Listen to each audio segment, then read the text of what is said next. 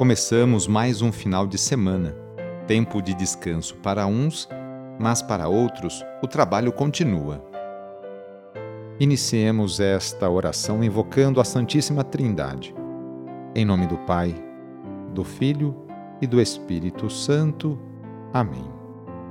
Senhor nosso Deus, nosso Pai, nós cremos em vós, nós esperamos em vós, nós vos amamos nós vos agradecemos este dia e vos damos graças porque estamos com vida.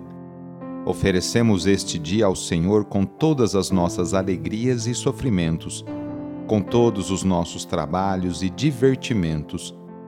Guardai-nos do pecado e fazei de nós instrumentos de vossa paz e do vosso amor.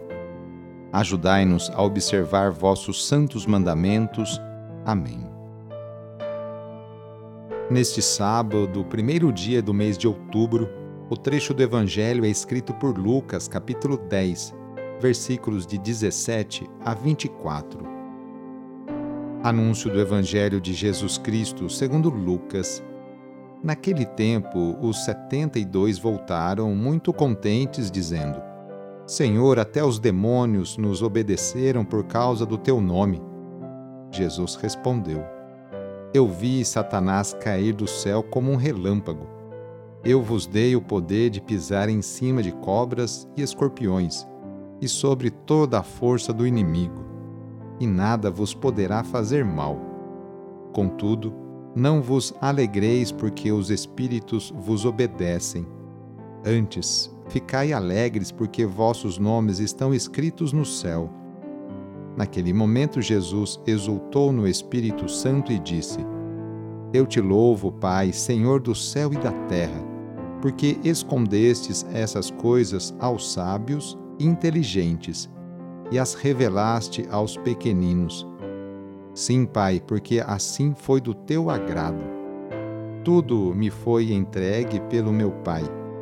Ninguém conhece quem é o Filho, a não ser o Pai e ninguém conhece quem é o Pai a não ser o Filho e aquele a quem o Filho quiser revelar.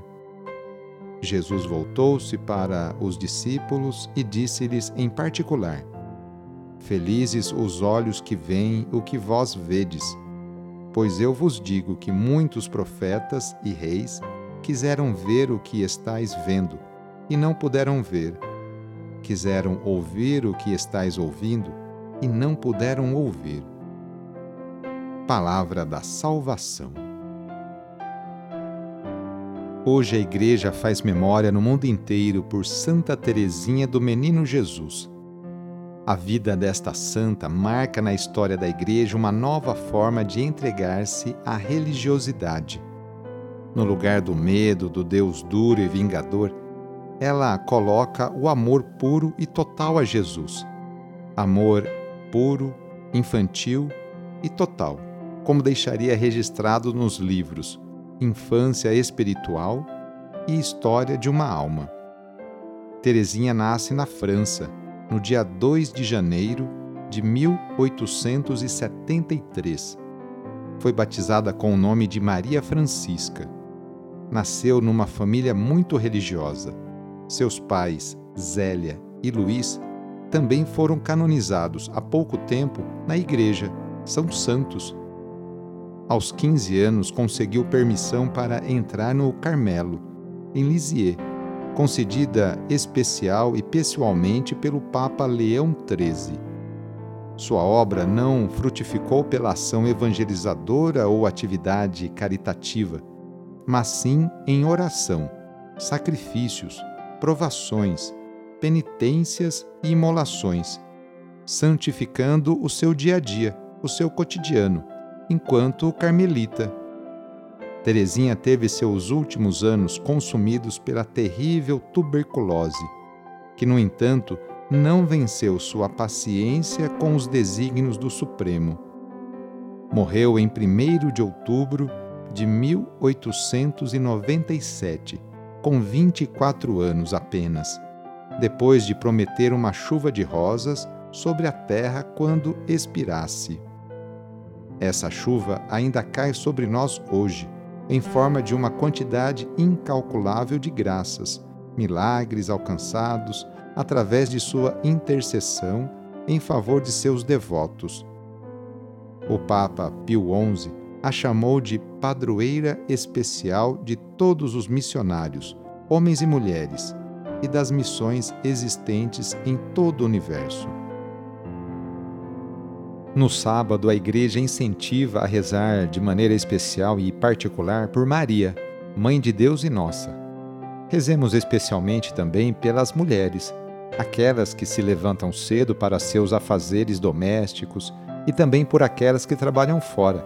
Muitas delas são o sustento, o esteio para sua família. Lembremos de todas as mulheres grávidas que passam por esta experiência bonita Rezemos por aquelas que querem engravidar e ser mãe, e também pelas mulheres e famílias que estão esperando a adoção de uma criança. Enfim, pedimos a intercessão da Mãe de Jesus nesta oração para todas as mulheres. E rezemos juntos o Magnificat, junto com Maria.